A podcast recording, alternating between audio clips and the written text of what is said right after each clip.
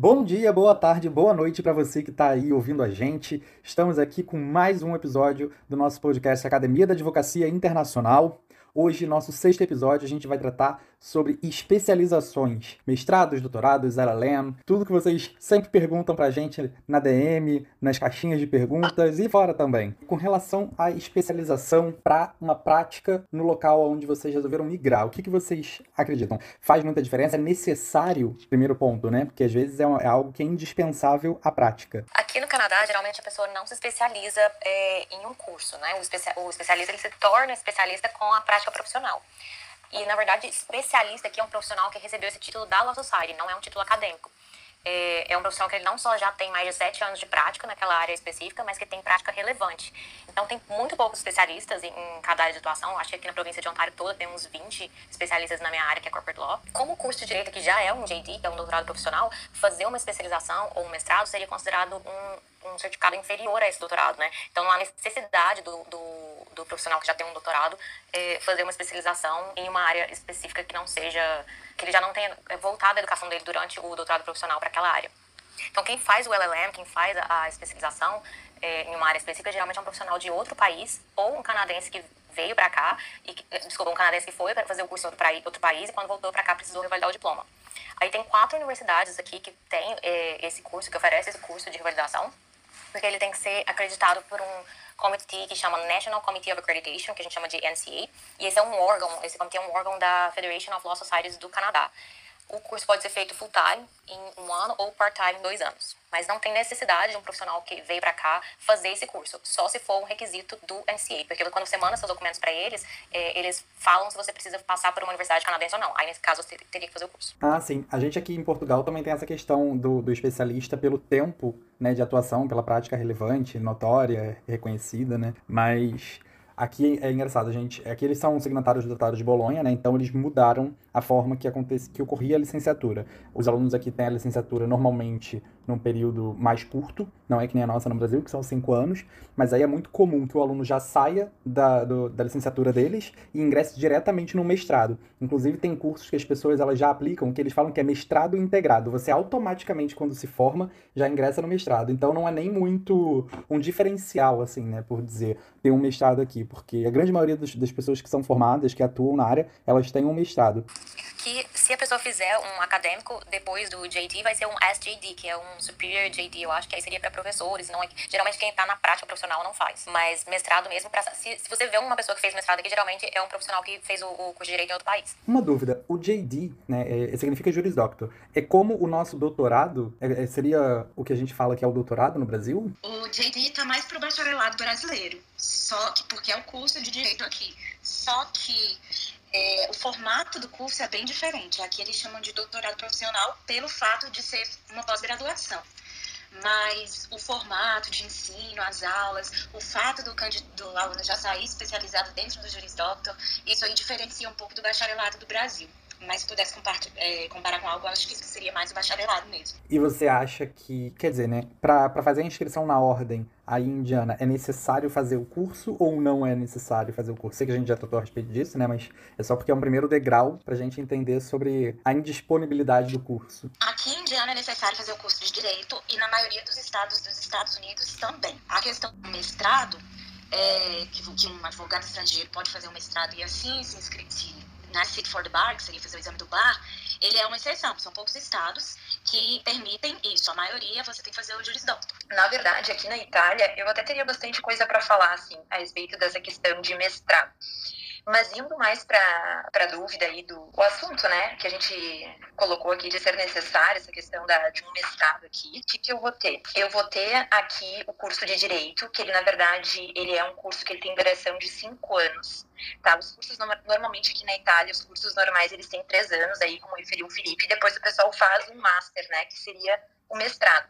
Mas o curso de direito é um curso que a gente chama de artículo único, né? Ciclo único. então ele já é direto cinco anos com esse master embutido, digamos assim, né? Ele tem um é uma laurea de segundo ciclo aqui para a Itália. Porém, é claro, tem a possibilidade aí de fazer mestrados de dois anos, geralmente, que são ou se fazem um ano, dois, que são mestrados acadêmicos, né, que a gente chama de master, e tem masters também que não são acadêmicos, tá? Esses não acadêmicos, eles não te, te conferem um reconhecimento ali universitário, né? Eles são como se fosse um curso de pós mesmo, né? E os acadêmicos, eles te conferem ali um título, né, de mestrado, de segundo ciclo, que na verdade nós, é, na graduação de Direito, já temos ele, né? Então não faz muita diferença, assim, a nível de títulos. E aqui não existe o título de mestre, né? É, na verdade, os, quem vai ter títulos vai ser, por exemplo, uh, no doutorado de Diritirka, né? Que daí recebe o título de doutor e Diritirka né? Porque doutor aqui, como eu já expliquei, acho que no primeiro, no segundo podcast, é para todo mundo que é, é laureado, né, na, a nível acadêmico. Mas então, assim, para uh, é, o direito automaticamente acaba que todo o, a pessoa que é formada, ela acaba tendo um, um título de estudo de segundo nível, né, digamos assim, que é correspondente ao nível de, de mestrado. Mas, é, com relação principalmente ao pessoal que, que vem para a Itália, faz o reconhecimento do título, por exemplo, ali pelo Ministério da Justiça, é muito, muito válido ter uh, cursos, um mestrado posterior, mais cursos, porque isso conta muito na hora deles avaliarem lá o teu currículo para fazer o reconhecimento. Então, só para dar uma prévia assim de como é aqui na Itália essa, essa primeira parte. E a título de mercado de trabalho, vocês sentem muita diferença na no, no, que as pessoas procuram ou no que própria, as próprias ofertas de emprego, né? E vocês sentem que eles demandam essa especialização dos profissionais? Ah, Felipe, desculpa só te interromper agora que perguntou isso também e veio a gente falando da questão da especialização, aqui na verdade o título de especialista ele é um título de terceiro nível, então acima do mestrado, né? E ele só pode ser conferido uh, nessa hipótese aí de alguém que demonstre realmente uma experiência profissional, aquilo que tu, que tu mesmo comentou, ou quem faz ali um um percurso que é pelo próprio conselho forense ali que eles, é, eles disponibilizam e passando ali por uma, por uma avaliação, por uma etapa para ganhar esse título de especialista. Então é um título alto aqui, que na mesma linha ali do doutorado de direito aqui. Bom, é, só para complementar um pouquinho, Felipe, a questão da especialização, já que eu falei apenas do Juris eu fiz especialização, o título em si de pós-graduação no Brasil, porque antes eu não tinha pretensões de sair do Brasil. E acho que é bastante importante, não, não necessário, mas importante no Brasil fazer uma pós-graduação, principalmente se você saiu da faculdade muito novo e você ainda está um pouco perdido na carreira. É, eu saí aos 21 anos e ainda estava um pouco naquela o que, é que eu vou fazer, o que, é que eu vou fazer. Então, eu fiz uma especialização de dois anos e, e foi muito muito bom para mim, assim. Deu para amadurecer bastante, ter mais conhecimento concentrado do direito e realmente escolher qual área que eu queria seguir. É, em relação a, ao título de especialista que a gente recebe no Brasil, quando ele vem para os Estados Unidos, ele não tem muita validade é, como título acadêmico aqui, porque não existe é, um curso de pós-graduação no formato de especialização do Brasil. Enquanto o Brasil oferece pós, mestrado e doutorado, aqui seria apenas o juris doutor, o mestrado e o doutorado. É, então, não, não tem muita utilidade prática caso o, a pessoa já tenha pretensões de sair do Brasil. Seria mais interessante fazer um mestrado, partir logo para o mestrado. É, em relação ao mestrado, aqui é, é bem parecido com o que a Lara falou, de não geralmente quem faz são os estrangeiros ou as pessoas que se formaram em direito em outro país ou alguns algumas pessoas que querem a carreira acadêmica, nem todas, mas algumas pessoas que têm pretensão de fazer o Superior Juris Doctor, que seria o, o para se matricular no SJD, você teria você tem necessidade, na maioria das faculdades, tenho quase certeza, de ser um mestre anteriormente. E algumas é, exigem que você tenha defendido a tese do mestrado, que aqui é opcional. Então, teoricamente, você precisaria da te, do mestrado, da tese do mestrado e aí sim ir para o PhD. Mas como o juiz doctor aqui, ele é considerado um PhD para títulos acadêmicos de ensino, nem todos os professores têm uma pós-graduação. É, outro tipo de especialização, como eu mencionei, seria você já se especializar dentro do curso do juiz doctor. Primeiro porque o primeiro ano, as matérias do primeiro ano elas são obrigatórias, mas o segundo e o terceiro ano são optativos. Então, aí você já busca uma área de concentração e já sai especializado. Também as universidades oferecem a possibilidade de você fazer um certificado, um certificate, que você faria as matérias dessa especialidade e sairia da universidade com o juris doctor, doutor em jurisprudência, é, com certificado em, por exemplo, propriedade intelectual. Então, seria mais ou menos a nossa especialização brasileira dentro do próprio juris doctor. Interessante essa forma que eles têm também já de você se formar, né? Vamos colocar assim, você já sair da, da sua graduação com a especialização. Me parece ser um pouco semelhante ao que eles fazem aqui em Portugal com relação ao mestrado integrado, né? Que você já sai do, da sua licenciatura direto para o mestrado. E aí você escolhe qual área de concentração que você quer se especializar quando vai para o mestrado, né? Não é no, no percurso acadêmico, não. Isso. É, e também existe a possibilidade aqui de você fazer o juiz doctor já com a LLM, ou juris doctor, por exemplo, com MBA, ou juris doctor com como as pessoas fazerem social worker. Um, também, então você pode fazer dois cursos diferentes ao mesmo tempo em duas escolas diferentes, né? Por exemplo, a escola de direito e a escola de administração e sair com os dois títulos, desde que você preencha os requisitos de cada um. Essa coisa do integrado também seria possível aqui. Eu pensava que era bem diferente. Para mim era, era mais como quando você falou né, do juris doctor ser parecido à, à nossa licenciatura, eu pensei que seguisse também aquele mesmo padrão que a gente tem, né? Que você faz todas as cadeiras, todas as matérias, aprende aquela parte toda geral, e aí quando você se forma que vai buscar uma especialização. No caso, você, você comentou sobre quem está no Brasil e quer sair, né, para focar não na pós-graduação. O mestrado que é feito no Brasil, ele tem validade também aí para fora? Eles levam em conta? Eles levam em conta, sim, para academia. Só que o que é é necessário, além de um mestrado aqui, para quem deseja academia, é publicação. E geralmente eles querem publicação nos Estados Unidos. Então, para quem quer carreira acadêmica nos Estados Unidos, é interessante publicar aqui, nas revistas do país. E como que é para o Canadá e para a Itália? Também tem validade? Tem como re fazer revalidação do, do certificado, né, do diploma, do mestrado? Aqui no Canadá não tem como fazer revalidação é, do mestrado, não tem nem necessidade. Eu acho que eles não têm, como no Brasil tem o MEC que precisa de revalidar o diploma quando chega lá, eu acho que nem tem, nem tem esse processo aqui. Mas, uh, porque o mestrado seria para dar aula, né, aqui. Então, uh, geralmente as escolas aceitariam um título de outro, de outro país sem problemas. Pelo que pouco que eu conheço, né, eu não sou da área acadêmica, mas eu nunca, tive, nunca vi ninguém mencionar que teria problema com isso. Com relação a ser levado em conta para contratação, que eu acho que era a sua pergunta anterior, é, aqui te, seria levado em conta mais como uma forma de demonstrar interesse na área de atuação.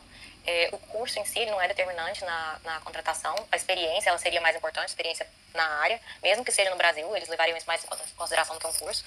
É, e eles geralmente também olham o transcript, o histórico do curso do LLM ou do JD, para saber quais matérias você estudou e as notas naquelas matérias quando você está ali nos seus primeiros cinco anos de, de advocacia, que eles pedem o transfer. Então, para essas, essas vagas, o importante seria, o, o mestrado seria importante para mostrar interesse na área que, que você quer atuar. Mas também tem um outro lado que a pessoa tem que tomar um pouco de cuidado, é que aqui o empregador presume que o estudo é full time. Então, uma pessoa que fez muito curso, por exemplo, uma pessoa que fez um mestrado no, no, no, Brasil de quatro anos, vamos supor, eles vão presumir que esse tempo a pessoa não estava trabalhando, que ela estava só estudando. E como a experiência aqui tem mais relevância, se a pessoa não tomar o cuidado de explicar que ela estava trabalhando e estudando e que ela fez os dois bem feito, porque eles consideram às vezes que o trabalho tem que ser exclusivo, é, tem que, é, a pessoa tem que tomar um pouco de cuidado na, na forma de colocar isso para que eles não presumam que a pessoa é, pulou a parte da experiência de trabalho. E eles podem achar muito estranho também ter sido da, da área acadêmica, ter feito, ter feito um mestrado acadêmico e agora querer ir a prática profissional. Tem que ter uma explicação aí para isso também. Engraçado que é uma visão muito diferente do que se vende bastante pra gente lá no Brasil, né? Que é aquela questão da pessoa terminar a graduação, fazer uma pós fazer, tá sempre estudando, né? Sempre fazendo cursos. Só para complementar um pouco do que a Lara disse, aqui nos Estados Unidos é a mesma coisa, eles se preocupam muito mais com a prática. Eu acabei tendo muitos títulos, eu tenho, quando eu terminar o Juris Doctor, eu vou ter quatro, quatro títulos de direito, mas essa titulação minha não vale muita coisa não, no sentido de para a parte prática. Eu vou começar, quando eu terminar, vou começar como advogada de iniciante, primeiro ano de, de formado, digamos assim. A titulação só, só seria é, interessante se eu fosse partir para a carreira acadêmica e fazer um PhD aqui. Fora isso, não tem essa coisa de títulos e vários títulos, acumular títulos aqui também não é muito. Acho que o Daniel até poderia subir, porque eu acho que ele poderia contribuir até com a questão da Califórnia, permite que se faça o bar sem sem que você tenha o curso de direito na Califórnia em si, né? Já para mostrar como aqui eles valorizam a prática muito mais do que a titulação. Bom, Daniel tem que subir, então. Não, não deu para fugir, Daniel. Mas assim, ó, é, em relação à Itália aqui, é, eu não sei, assim, é uma, uma sensação minha. Eu acho que aqui é um pouco parecido com nossa, a nossa mentalidade no Brasil, que é essa questão dos títulos, assim, e aí todo mundo pode me corrigir se eu estiver falando alguma coisa errada, mas eu tenho a sensação que no Brasil a gente se preocupa muito com essa questão dos títulos, né? Que isso conta muito. E aqui eu, eu acredito que um, um, pouco também tem essa mentalidade, assim, da pessoa ter é, especialização, né, mestrados, essa coisa assim, é, teórica também para eles acaba sendo muito importante, né? Apesar de eu, pessoalmente, assim, eu acho que eu, eu acredito muito na parte prática, eu acho que é na prática mesmo que a gente, que a gente aprende, mas óbvio, para nossa profissão, a teoria é super importante também. Então, enfim, tem esses dois lados.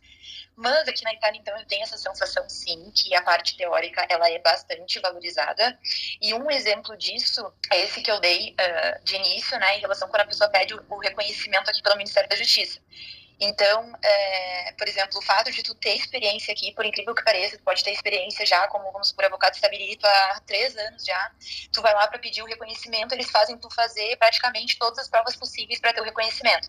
Daí chega alguém lá que tem um mestrado, que tem um doutorado, que tem um pouquinho mais de estudo, eles fazem só daqui a pouco uma prova oral, entendeu? Eu já vi porque eu acompanho, né, quando sai lá os, as decisões para o reconhecimento de título. Basicamente é isso, é que aqui na Itália, infelizmente, a questão da, dos títulos é importante e aqui tem muito, né, muito curso de pós, mestrado, para todos os gostos, então é cultural mesmo.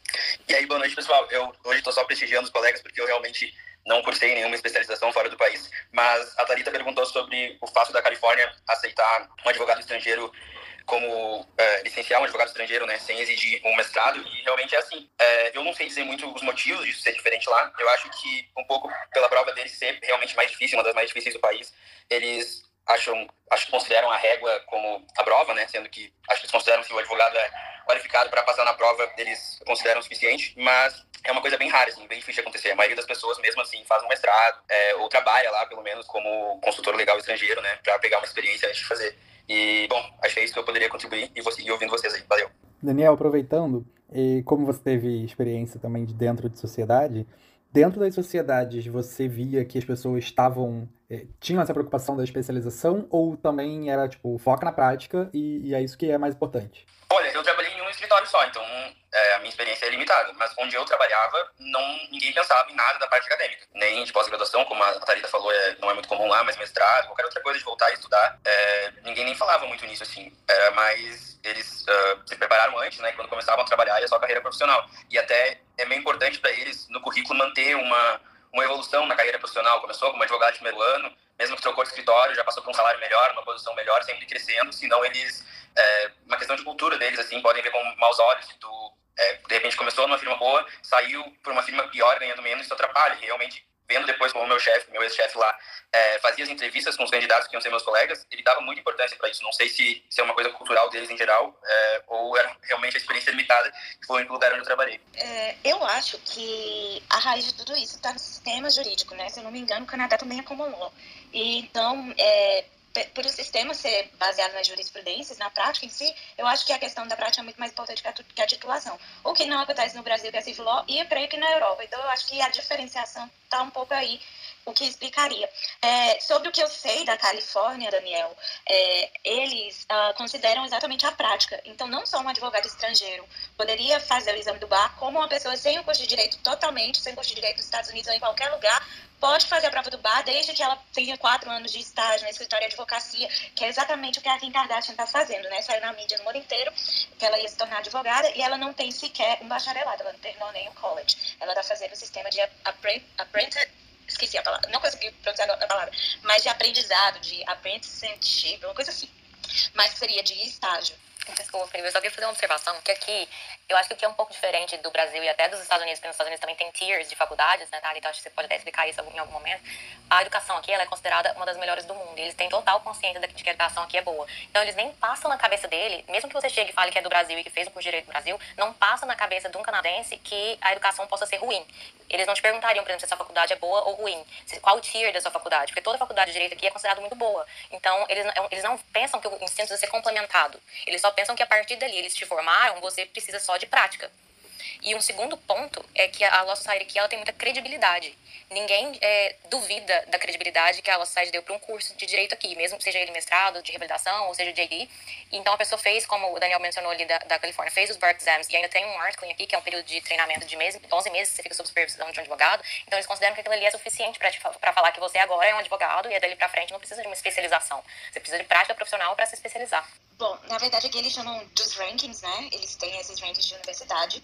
A gente não tem tanta universidade como o Brasil tem, mas também não tem tão poucas como o Canadá. Então, a gente realmente tem um, um ranking de quais são as universidades melhores, mas também, digamos, não tem universidade ruim, ruim, ruim, né? Então, então é um pouco diferente a, a, o processo seletivo e tal. Ah, pode complementar, Lara. Não, eu ia falar que no Brasil tem universidade que é chacota, né? Assim, que, que vira piada. Isso nunca aconteceria aqui, jamais. É, aqui também não chega a esse nível, não. Tem alguns cursos de direito que não são credenciados pela American Bar Association. Mas, uh, né, geralmente são os cursos online, ou, enfim, universidade muito nova, e essas aí não teriam muita credibilidade. Mas no nível Brasil, assim, de realmente ter no, no, não queria usar esse termo, porque lá na Paraíba a gente dizia universidade de esquina, né? Porque cada esquina de uma faculdade de direito. Não chega a ser assim. Mas eles têm uns rankings que é baseado, é, é, é, leva muita coisa em consideração. Leva a pontuação dos alunos no L7, que seria, tipo, entre aspas, o vestibular daqui. Leva o nível de aprovação, a taxa de aprovação dos estudantes no bar pela primeira vez, na né? primeiro exame do bar, quantos estudantes passaram de primeira. Depois, no primeiro ano de graduação, quantos, quantos estudantes conseguiram emprego ainda no primeiro ano, nos primeiros seis meses, nos primeiros três meses. Então, esse, essa, é tudo isso que ajuda a fazer uma faculdade melhor ou pior aqui nos Estados Unidos. Tanto é que quando o aluno tira nota boa no LSAT, é muito mais fácil ele conseguir bolsa de estudo baseado naquela pontuação, porque isso ajuda a faculdade a crescer. E isso também é, é o explica o porquê as faculdades puxam tantos alunos a tirarem nota boa e, e faz aquele sistema de ranking, competição. Porque quanto maior a nota também, ajuda a universidade a crescer no, no ranking. É, a gente aqui em Portugal usa, não tem ranking em Portugal, né, que seja próprio do país, mas usa-se muito o ranking internacional, que aí as, algumas faculdades acabam por, por também constar dos rankings internacionais, então eles aproveitam esses rankings internacionais para poder meio que apontar os rankings nacionais. Então eles vão, é, o último que saiu tem sete faculdades daqui de Portugal que constaram. E aí eles fazem o ranking dessas sete faculdades de acordo com a ordem que elas apareceram nesse ranking internacional. Mas aqui a gente também não tem tantas universidades assim. A gente tem poucas e bem. poucas, entre aspas, né? Provavelmente mais do que no, no Canadá também, mas que são muito conceituadas. Não é simples você fazer, é, constituir né, uma instituição de ensino aqui em Portugal. É, eles são muito rigorosos, muito criteriosos com isso. É, aqui, assim, só para dar uma ideia para vocês, o meu estado tem três faculdades de direito. Uh, a, minha, a minha cidade, que é Indianápolis, é uma capital com mais ou menos 800 mil habitantes. A grande metrópole tem mais de um milhão, né? Se a gente contar as cidades satélites, tem uma faculdade de direito. Então, por isso que eu digo, nem é tanto, nem é tão pouco. Porque lá em João Pessoa, por exemplo, que tem os mesmos 800 mil habitantes, eu acho que tinha cinco ou seis faculdades de direito em João Pessoa, com cinco turmas cada. Na minha, uma turma de manhã, uma turma à noite. Uma faculdade na cidade. Então, é, é isso que eu nem é nem é tão pouco. Mas e, Felipe, em Portugal, como é que tu sente essa questão da, da necessidade de um mestrado, de uma especialização no mercado de trabalho? Só por curiosidade também, comparando aí com. Porque, pelo jeito, lá uh, no Canadá, nos Estados Unidos, é muito importante essa questão da prática, né? E eu achei super interessante isso. Eu não, não sabia, não imaginava. Mas aí em Portugal, como é que é? Pois é, é, realmente é uma coisa que a Thalita apontou e eu acho que tem muito a ver com isso, né? É o sistema que é utilizado, porque eles têm tudo baseado na parte da Common Law e a gente aqui em Portugal, assim como o Brasil e também a Itália, né, é Civil Law. Então aqui eles consideram muito, tanto que os alunos já saem, né, tem essa opção de já sair da licenciatura direto para o mestrado, para poder fazer ali o mestrado integrado, e eles levam muito isso em consideração. Um aluno que não tenha um mestrado aqui é, não, não é muito bem colocado né, a título de mercado, e uma pessoa que faça um mestrado aqui também não é considerado como um grande diferencial competitivo, porque é, tudo bem, você e mais quase que 100% dos alunos que se formaram têm o um mestrado, né? Então eles também vão buscar outras especializações, que seja pós ou ainda aprofundar, por exemplo, se você fez um mestrado prático, você buscar um científico, buscar um doutorado, mas o, o doutorado aqui, na verdade, ele já é bem mais voltado para docência, não é muito para prática, né? Mas a título de mestrado, de pós-graduação, a gente tem bastante. E eles se importam muito também com os títulos. É, você comentou que na Itália eles se importam e aqui também é demais. E até, vou fazer uma pergunta aqui para todo mundo. Né? É, aqui, por exemplo, tem também um, um, master que ele é um master executivo, como acho que a gente tem no Brasil também, né? Que é um tipo de mestrado mais empresarial que ele é praticamente voltado para essa parte prática. Então, são estudos um pouco mais curtos, mais focados para o mercado de trabalho e geralmente destinados para quem já está no mercado mesmo. Não sei se isso tem aí no Canadá, nos Estados Unidos, em Portugal, como é que é? O Ela Lena, aqui, ele já é focado para a prática, mas para quem quer atuar na área de business, geralmente as pessoas fazem um MBA. É, aqui no Canadá tem o LLM. É bem comum ter advogado, não, é bem incomum ter um advogado aqui que faz MBA, mas existe. É porque também aqui advogado geralmente tem uma profissão anterior. Então, é, não, nem sempre uma profissão, mas um curso anterior, né? Um bacharelado anterior. Então, aqueles que vêm de finances, de accounting, de alguma coisa já relacionada com business, aí quando se formam, que eles fazem o curso de direito e se formam, eles voltam a carreira prática profissional para essa área. É, mas eu queria só voltar naquela parte que o Felipe falou sobre os títulos, aqui para você ver a diferença. Aqui ninguém fala os títulos, as pessoas simplesmente presumem que a pessoa tem o JD ou o LLM e aí é o título dela. Ela fala geralmente onde ela trabalha. Então, por exemplo, se eu for citar meu nome, eu vou colocar Lara Merjane, vírgula, e aí a empresa onde eu trabalho, o escritório onde eu trabalho, mas não coloco o título, entendeu? Às vezes tem gente que coloca o JD after, depois do, do nome, vírgula JD, e aí vírgula o, o nome da empresa onde trabalha. É, a gente aqui, respondendo a pergunta da Stephanie, temos um MBA né, como a Thalita e a Lara comentaram, mas a gente tem essa diferenciação no próprio mestrado, né? A gente tem o mestrado científico, que é investigação, escrever artigo essas questões todas, e a gente tem o mestrado prático, onde é mais voltado realmente para a questão da vida prática da pessoa, tanto que ele é mais curto. O mestrado científico, eles são quatro períodos, né, e o mestrado prático, eles são três períodos. Eu, quando iniciei aqui em Portugal, eu fazia os dois ao mesmo tempo, eu fazia o prático e fazia o científico, né? E eu achei o prático muito próximo ao que a gente tem de pós-graduação no Brasil. Até porque eles aqui em Portugal, como não fazem, né, não tem dentro do próprio, da própria estrutura do curso o estágio, então eu acho que eles sentem um pouco dessa falta das questões mais práticas e aí aproveitam o mestrado prático para aprender esses detalhes. Na Itália, é, vocês, vocês no, no curso do, da formação, né? Eles têm estágios ou não fazem estágio? Uh, no no curso de direito, né? Tá, tá, querendo dizer, sim, eles fazem um período de estágio obrigatório, né? Que, que sem isso eles não podem fazer a, a prova, né? Não podem se habilitar para fazer o exame. Então tem também a parte prática. Porém, como eu já falei também das outras vezes, eles vêm muito só com a parte teórica, né? Então, quando chega nessa parte prática, geralmente é a única experiência que eles têm. E eu sinto, é uma sensação minha, assim, pelo que eu percebo, que eles, quando eles vão para o exame e até conseguem superar o exame, eles vêm muito cruz ainda para atuar na advocacia. Então, enfim, eu acho que o, esse foco na parte prática, assim, deixa um pouco a desejar na minha, na minha visão. É, já que eu sinto o contrário, assim, não sei se em Portugal é a mesma coisa, Felipe, da, da Itália, mas é o contrário na formação no, no JD, sabe? A gente, eles ensinam pra gente até como escrever um e-mail. Qual é a forma que você escreve um e-mail? Como é que os parágrafos devem ser? E, e, toda a estrutura de uma apelação, assim, dentro do curso mesmo, você já sabe fazer tudo. É, fazer sustentação oral, obrigatória, é, esse tipo de coisa. Agora, se, se me, me, colocar e botar um, mestra, um mestrando brasileiro que tem foco muito mais na teoria, de parte teórica, o Brasil ensina muito mais do que eu aprendi no mestrado aqui. No mestrado aqui eu aprendi a trabalhar. No Juris Doctor aqui eu aprendi a trabalhar. É totalmente diferente. Aqui em Portugal é exatamente da mesma forma que a Stephanie comentou. E, inclusive, os próprios alunos né, da, da instituição que estão cursando a licenciatura, eles comentam isso, que eles sentem que chegam, são lançados para o mercado, né, muito cruz, porque eles não têm essa, esse viés prático, então eles têm que aprender tudo depois que se formam. Você passa toda a graduação estudando, vendo muita teoria, aprendendo tudo de teoria, mas quando a gente chega na prática, isso é. Aí eu acho que é uma verdade que é universal, né? A prática é muito diferente da, de tudo, das questões da teoria. É claro que a teoria é a base, ajuda, a gente tem que saber a teoria, né? É de onde a gente vai tirar todo o conhecimento. Mas a prática é muito diferente. Então, nesse ponto, a, o, o, formato que vocês estão falando que é, é aí para os Estados Unidos e para o Canadá, eu acho que é uma grande valia para as pessoas que vão para o mercado de trabalho, né? Eles chegam muito mais preparados. Mas eu achei é, bem interessante isso, mas eu acho que no Brasil, talvez, é, ao mesmo tempo que é um ponto negativo, talvez o ensino não ser tão forte, por outro lado, a gente consegue conciliar trabalho e estudo né, falando de forma geral. É, então, acaba que, por exemplo, eu sou um exemplo de que eu fiz estágio desde o primeiro semestre da faculdade de Direito. Então, com certeza, a bagagem que eu tive prática foi muito grande, porque eu, claro, eu busquei isso, né? Mas aqui já, né, em Portugal também, daqui a pouco, aqui na Itália, como eles se dedicam quase que 100% para a universidade, eles acabam saindo um pouco mesmo cruz, né, depois, porque tem esse, todo esse enfoque na teoria. Então, acho que também aí tá a diferença do Brasil. Eu queria só fazer menção também de uma coisa que, na hora de, de escrever os currículos, é, no Brasil a gente costuma colocar só a profissão, né? Por exemplo, você, você é advogado, você coloca lá advogado trabalhista e o período que você trabalhou naquele lugar. Aqui você tem que falar exatamente o que você fazia em cada função.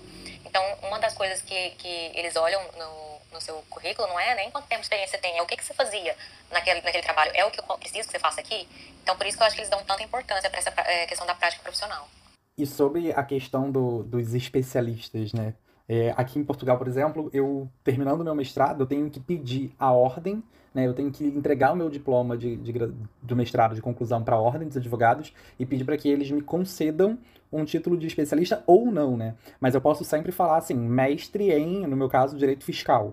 É, eu posso botar isso. Mas falar especialista só depois que a ordem ela dá esse aval para que você use o título de especialista. Inclusive, no Brasil, eu, eu podia falar né, que eu sou especialista em direito tributário, que eu fiz a especialização e tudo mais, e aqui é como se não valesse. Para vocês, eles também têm essa questão, por exemplo, um LLM, um mestrado, eles podem falar sobre especialistas ou não? É só mesmo a prática que seja reconhecida e notória que leva ao título de especialista?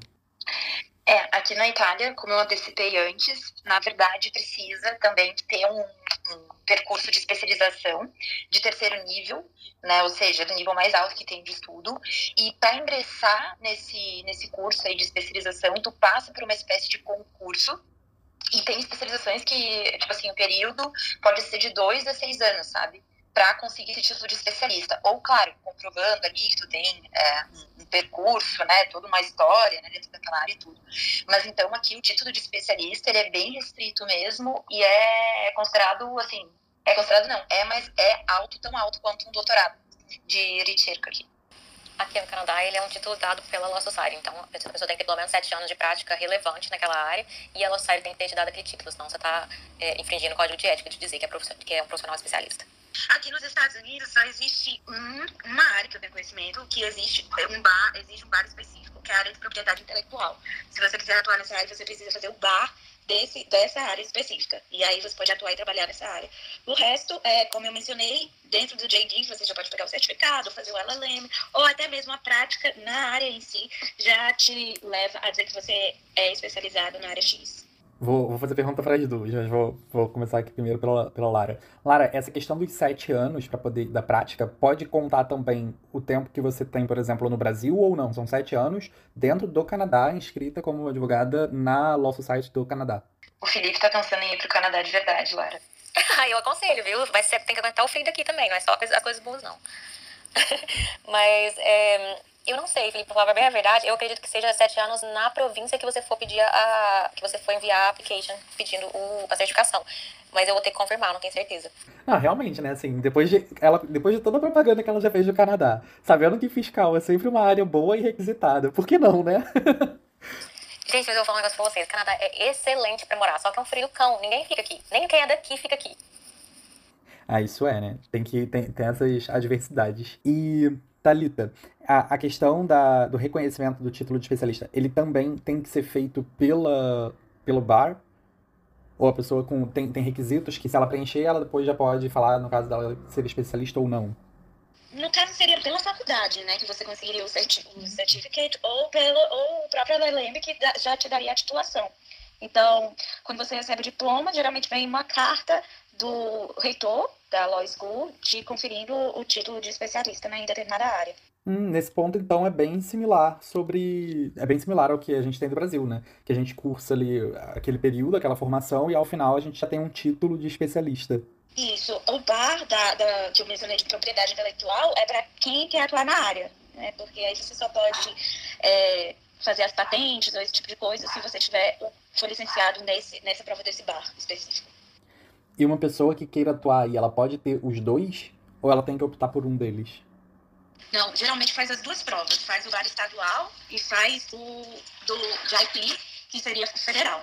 Nossa, é interessante. É porque, por exemplo, aqui em Portugal não é permitido cumular né, titulações de áreas, é, vamos colocar assim, né, de áreas diferentes. Por exemplo, se eu fosse um contador, né, que é contabilista, e um advogado que atua na área tributária, eu aqui eu tenho que optar por fazer uma, a minha inscrição na ordem dos contabilistas ou fazer a minha inscrição na ordem dos advogados. E as áreas de atuação, por mais que eu saiba sobre contabilidade, por mais que eu tenha formação de contabilista, eu não posso atuar em nada que seja destinado aos contabilistas. Eu tenho que ficar restrito mesmo só ao que é do advogado, mesmo com a formação.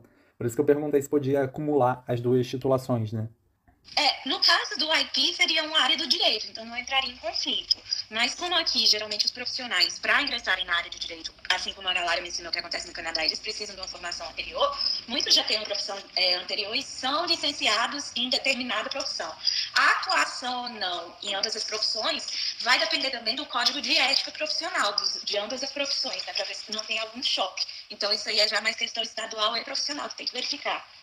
Ah, interessante. Verdade, essa questão da, da formação anterior, a pessoa já tem, né, uma outra profissão. Gente, são três perguntinhas. Assim, normalmente as opiniões de vocês são, eu, eu, eu vejo, sim, sei lá, que elas são muito voltadas para o emprego, né, para o mercado de trabalho, aquela colocação do advogado em um escritório de advocacia, né, já existe ou alguma empresa. Agora eu pergunto também para vocês, eu no Brasil eu, eu tenho meu próprio escritório, a minha sociedade e tal, contrato gente, enfim, e venho, como já falei aqui em outra outra oportunidade, eu venho pensando em internacionalizar minha carreira, no sentido de, é, assim, buscar novos mercados. É, em especial, minha mira inicial é, seria a Flórida, nos Estados Unidos.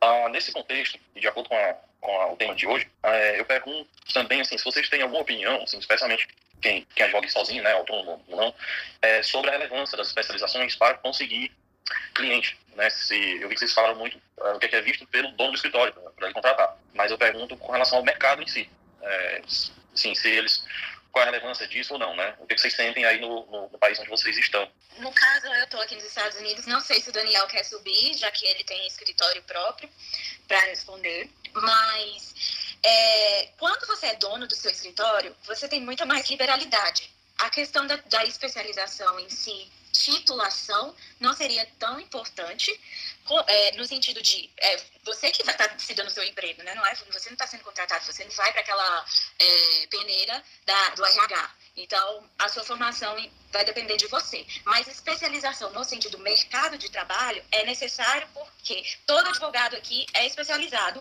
no sentido de tem uma área de atuação. Então, aqui nos Estados Unidos, diferentemente do Brasil, em que advogados fazem muitas coisas, né? Às vezes eles trabalham nos. É, eu faço direito civil. Aí você abrange várias áreas do direito civil. Aqui, geralmente, ele faz consumidor, ou só consumidor, ou só família, ou só divórcio, sabe? Tem ainda subespecializações.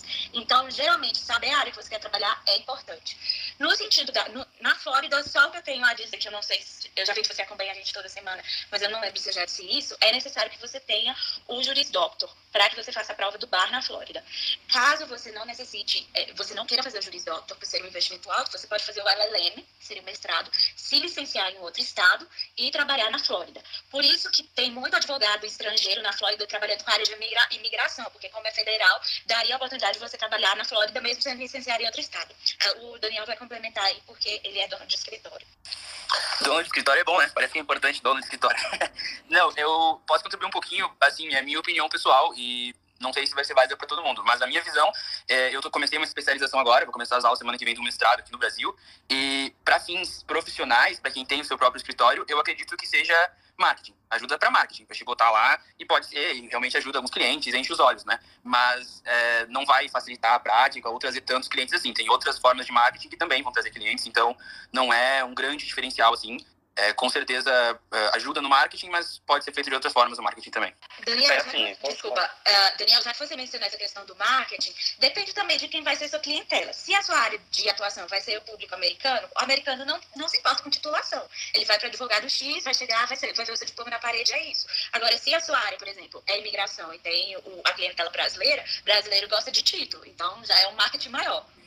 É, eu acho que a diferença é que quando eu disse marketing, eu quis dizer que tu pode usar o título para marketing. Mesmo é, os clientes americanos, que em geral não valorizariam isso, é uma coisa a mais que tu pode adicionar na tua página, na tua bio, tu pode fazer inclusive chamadas de marketing baseado nisso e, e realmente enche os olhos. Eu vejo que os clientes gostam, eles valorizam mais, respeitam mais.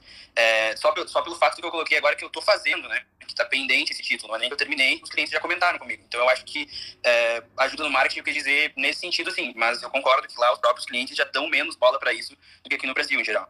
É, aqui no Canadá eu também vejo, como a Thalita falou, é zero preocupação com, do cliente com título. E a, até diferente do que o Daniel falou aqui, eu acho que por ter menos é, advogados também, não tem nem é, pela questão do marketing. O marketing do advogado aqui, às vezes, é dizer que ele trabalhou em um escritório Big Law, que ele foi treinado num escritório muito grande, um escritório global, e aí a pessoa coloca lá no site dela que ela é um sole proprietor now, que ela trabalha sozinha, mas que ela foi, que ela era partner num Big Law, que ela foi treinada num Big Law, e aí aquilo ali é o marketing dela. É, é, tem uma questão que eu ouvi uma vez e que eu acho que é bem verdade, né? Dificilmente, não vou falar nunca porque daqui a pouco eu vou estar numa situação dessa, né? Mas dificilmente um cliente ele vai perguntar quais são, quais são as suas especializações, se você tem um mestrado, se você tem um doutorado. É muito raro alguém te fazer esse tipo de pergunta, né? A situação que eu passei foi muito específica, que eu fui atender um cliente que é francês, está morando em Portugal, mas trabalha para uma empresa do Reino Unido, e ele queria uma consulta exatamente na área de tax, né? Ele queria saber questões de tributação, imposto, onde que ele tinha que recolher, etc. E aí ele sim me perguntou se eu entendia das, de todas essas questões legislativas tributárias que, que envolviam os três países. Aí eu falei para ele, olha, é, eu estou no processo de formação como um especialista em tributário internacional, né, e aí eu tenho conhecimento na legislação XY, né, no caso, eu, meu foco de estudo aqui, eu estou focando muito nessa questão depois do Brexit, né, Portugal e Reino Unido, mas também tinha uma advogada na França para poder me dar esse suporte. Então, para ele, eu meio que, entre aspas, precisei apresentar né, essa, essa questão da minha formação, do meu estudo do mestrado. Mas fora isso, nunca teve nenhum outro que me perguntou nada. Perfeito, gente. Muitíssimo obrigado. É, e até gostei de saber que Thalita havia falado um pouco antes sobre a, o mestrado, enfim, a especialização aí, o doutorado até, ser mais voltado para a parte prática do que para a parte teórica, difere um pouquinho realmente do que rola aqui no Brasil. Entendi também a parte da colocação do, do, Daniel. Acredito até que aqui no Brasil, algumas pessoas já estão se tocando que, assim, é, não é nem interessante o cara fazer pós-graduação toda, para você, por exemplo, ser um especialista em direito do consumidor ou tributário, o que quer que seja. É interessante você focar em módulos, e foca naquilo ali e vai para frente. Mas isso é aqui no Brasil, né, falando. Mas vamos lá. Eu pergunto também como é que é o processo seletivo para essas especializações de vocês, assim, eu estou perguntando isso especialmente no contexto, né, é, do que a Thalita colocou e a Lara sobre a, assim, a, a pouca, é, vamos dizer assim, quantidade de, eu falo, de vagas para direito, né, nos locais onde elas é, estudaram. E aí eu pergunto sobre o processo seletivo, isso é um negócio muito procurado, assim, muito, muito, muito visado pelo, pela população local, até mesmo por estrangeiros, enfim. Não, que é caro. a Catarina vai confirmar, mas aqui geralmente é bem elitista o, o a educação nesse nível de, de de LLM é muito cara e as pessoas fazem dívidas muito altas para para se formar. Então, pra, pra, até para fazer a dívida, você tem que ter alguma coisa para dar para o banco que, que vai pagar de volta, né? Então, geralmente é, são poucas pessoas procurando. Lógico que é concorrido, né? Tem muita, muita gente tentando a vaga, mas nem se compara com o Brasil, eu acho. É, é concorrido, mas não no nível Brasil. E eu acho que os seus concorrentes, eles têm, eles são de alto nível. Mas o que facilita, se você é um bom candidato, é o critério subjetivo, né? Porque aqui eles analisam o candidato individualmente, o seu currículo, as suas notas, enfim, o que você fez, as suas cartas de recomendação são bastante importantes. Então, seria mais nesse sentido, é um critério muito subjetivo. Uh, você quer saber também sobre o processo de seleção ou só assim a nossa opinião se é concorrido ou não? Eu queria também saber se puder um pouquinho sobre o processo de seleção. Bom, vou falar o meu, que eu estudo na Universidade Indiana. Só apliquei para essa universidade porque era aqui na minha cidade e eu não tinha disponibilidade de mudar. Para o mestrado, o que eles me pediram foram três cartas de recomendação, duas obrigatórias e uma era opcional. Eu mandei as três, né? Porque quanto mais gente recomendando, melhor. A dica que eu sempre dou é tenha pessoas de alto nível te recomendando. Então, por exemplo, presidente da sua seccional da OAB, se ele te conhecer, é, professor que seja doutor. Então, assim, pessoas de alto gabarito te recomendando ajudam muito. Eles pediram a cópia do meu histórico, do bacharelado, o currículo, o currículo, né? E aí você tem que montar um currículo no estilo americano e que você também coloca, de repente, seu trabalho voluntário, ou, enfim, é, o Google ajuda muito nesse momento. E o personal statement, que seria a carta de motivação, né? O porquê você quer fazer aquele curso, o que, que aquele curso vai te ajudar e por que você quer fazer naquela universidade. Então, acho que seria isso. Que é bem parecido com o padrão internacional, né, Lara? Sim, eu acho que aqui é a mesma coisa. Não, não difere muito disso aí, não. A gente precisa de um personal statement explicando o que, que você precisa, é, explicando o que, que você qual a motivação que você tem para fazer o curso para concluir o curso, não só é, seu interesse no curso, mas como você, como que você foi capacitado durante o seu, é, a sua vida acadêmica pregressa para concluir um curso é, nesse, desse nível de, de, de educação. É, as cartas de recomendação, que são as que a Thalita falou. É, precisa de um writing sample também de 10 páginas, que pode ser traduzido do português para o inglês, desde que seja é, bem formatado, né? Geralmente aqui a gente não usa a, as normas da BNT, então tem que tomar mais cuidado, porque as normas aqui ou são APA, que é a mesma dos Estados Unidos, ou McGill, que é daqui, que a gente usa na faculdade de Direito daqui, então tem que ser adaptado para a situação daqui. Mais? Acho que tudo isso aí que a Thalita falou com essas observações. É, pro meu, eu não lembro se teve writing sample ou não, mas eu sei que algumas universidades aqui nos Estados Unidos fazem também é, entrevista. Mas aí depende da universidade. Eu sei que Harvard faz entrevista. Lara, esse Writing Sample seria como um pré-projeto? Não, porque o curso aqui não tem TCC. A não ser que você escolha pagar extra e fazer o, o TCC. Mas é, é, só uma... Eles só querem saber como que é a sua escrita acadêmica. Ah, sim, ok. Aqui para Portugal é, é, bem mais tranquilo. O processo seletivo ele tem duas etapas, que duas etapas que ocorrem no mesmo, no mesmo momento, na verdade, né? São dois critérios, que é a sua nota de formação né, o seu coeficiente global, e aí depois eles também fazem uma análise curricular e dão uma nota para o seu currículo. Aí, quando você vai fazer essa submissão, você pode juntar ao seu currículo, né, uma carta de motivação e carta de indicação. Eu acho que é sempre válido, por exemplo, pelo menos, né, a carta de motivação, porque é o momento onde você vai ter para poder se apresentar para a faculdade, falar quais são as suas razões para poder cursar aquele curso, eh, o que, que você espera dele, o que, que ele pode te engrandecer e o que, que você também pode contribuir para a vida acadêmica da faculdade, que eu acho que é bem interessante. Show, gente. É, e, e, a última, assim, só pra não. É só é rapidinho. É se vocês conseguem, ou conseguiram, né? Conseguem no caso da Thalita, conseguiram. Acho que o Felipe ainda tá na, no curso também. A Lara acho que já terminou, mas é, se vocês conseguiam conciliar o curso e trabalhar, ou por fora, ou se, ou se o curso vai exigir uma dedicação exclusiva mesmo? Bom, vamos lá. É, eu fiz, eu terminei o mestrado e o que eu faço agora é o Juris Doctor. No Juris Doctor, Algumas universidades oferecem o curso part-time, que seria à noite. Se você fizer part-time, você consegue trabalhar. Mas, em regra, o curso de direito é full-time, em período integral. Então, aí você não conseguiria trabalhar. Já o mestrado, se você não tiver o, o visto, porque também vai depender do visto. O visto de estudante tem um limite mínimo de aulas. Então, é, em, em regra, a maioria das vezes, aí teria que ver com advogado de imigração, você precisa estudar é, em período integral. Mas se você tiver um green card ou, permissão de trabalho, enfim, você pode dividir o seu curso em até dois anos. Então, você escolheria os momentos que você teria aula e aí você poderia conciliar com trabalho, sim. Vai estar tá muito, vai estar tá dependendo bastante do tipo de visto que você vem para os Estados Unidos. Depende do seu objetivo. Por exemplo, se você quiser trabalhar no escritório Big Law ou no governo, eu não recomendo você trabalhar durante a universidade porque eh, as notas são importantes. Até o quinto ano você tem que mandar seu transcript junto com o currículo para a seleção. Então, eles geralmente selecionam um pessoal que só tirou A acima de A, a, a menos A e A, e A+. Então, assim, se você tirou B, eles provavelmente já, vão, já não vão te selecionar. Agora, se você quer trabalhar para você mesmo ou para escritórios menores, sua nota pode ter menos importância. Tem escritório menor que nem vai pedir sua, seu transcript. Aí depende do seu objetivo. Agora, eu trabalhei durante meu curso, e toda vez que eu posto a minha rotina, da minha época de, de, de estudo e trabalho, o pessoal assusta, porque eu acordava três horas da manhã para estudar. Então, tem que pensar o que, que quais são as suas condições, quais são os seus objetivos e o que, que você está disposto, disposto a, a fazer, né? É, assim, uh, eu tenho a mesma opinião da Lara. Eu não. Eu até, até trabalhei, mas saí do trabalho porque eu não consegui conciliar quando eu trabalhava de analista na procuradoria, que era um trabalho de oito horas, e aí eu fazia curso à noite. Realmente é de enlouquecer, porque, como a Lara mencionou, as, as notas aqui são muito importantes. E o sistema de, de avaliação, o sistema da curva, né, em que você está competindo com o aluno. Então, só tira 10 quem tem a melhor prova.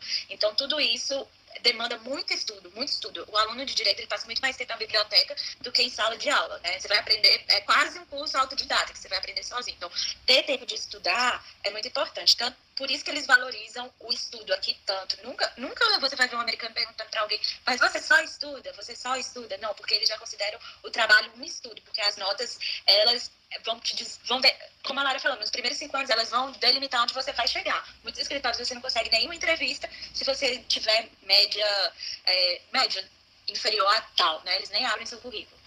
Então, depende muito de tudo, do visto, de qual a sua intenção, de que áreas você quer atuar, de que escritório você quer trabalhar. E só para complementar um pouquinho, Marcos, porque você mencionou que a gente fala muito de, de advogado empregado, né, que, que, que busca emprego em algum lugar, mas é porque, assim, o cenário aqui dos Estados Unidos é que advogado tanto associado, júnior, partner, que seria o sócio, o advogado, o empregado, ele ganha muito bem. Então, maioria, a maioria dos advogados aqui, eles são empregados de alguém.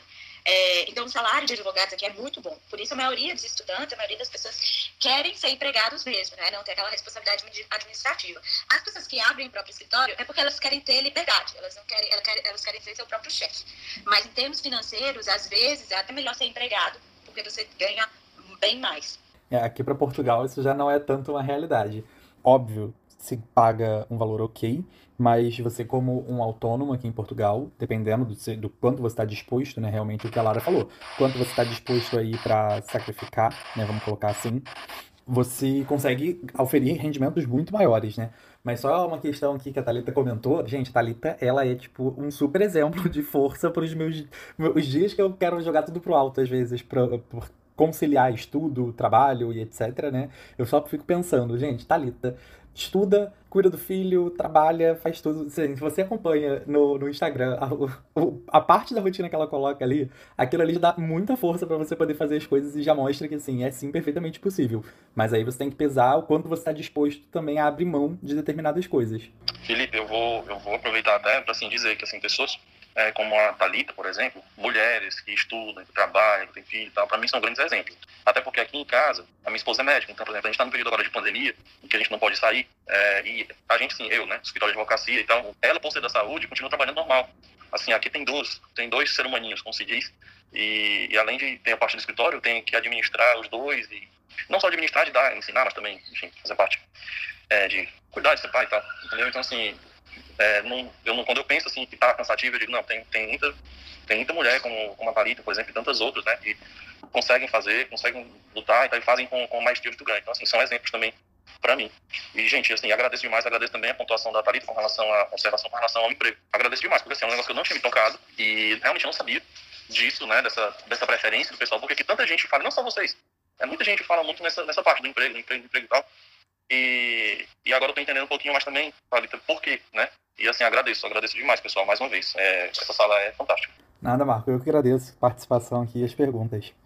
Muito obrigado a todos que estiveram com a gente, muito obrigado a todos que acompanharam aqui no ao vivo, muito obrigado a você que ficou até agora também ouvindo a gente aqui no final, no Spotify, e até a próxima. Lembrando que, pela questão agora da, da mudança do horário, a gente pediu, né, combinamos de adiantar uma horinha em relação ao horário de Brasília, então estamos agora às 18 horas, ok? E para a próxima semana, vamos falar sobre quais os benefícios que a gente tem da bagagem profissional do Brasil. Quais são os benefícios que a nossa experiência prévia pode acrescentar para a nossa experiência internacional. Muito obrigado e até a próxima!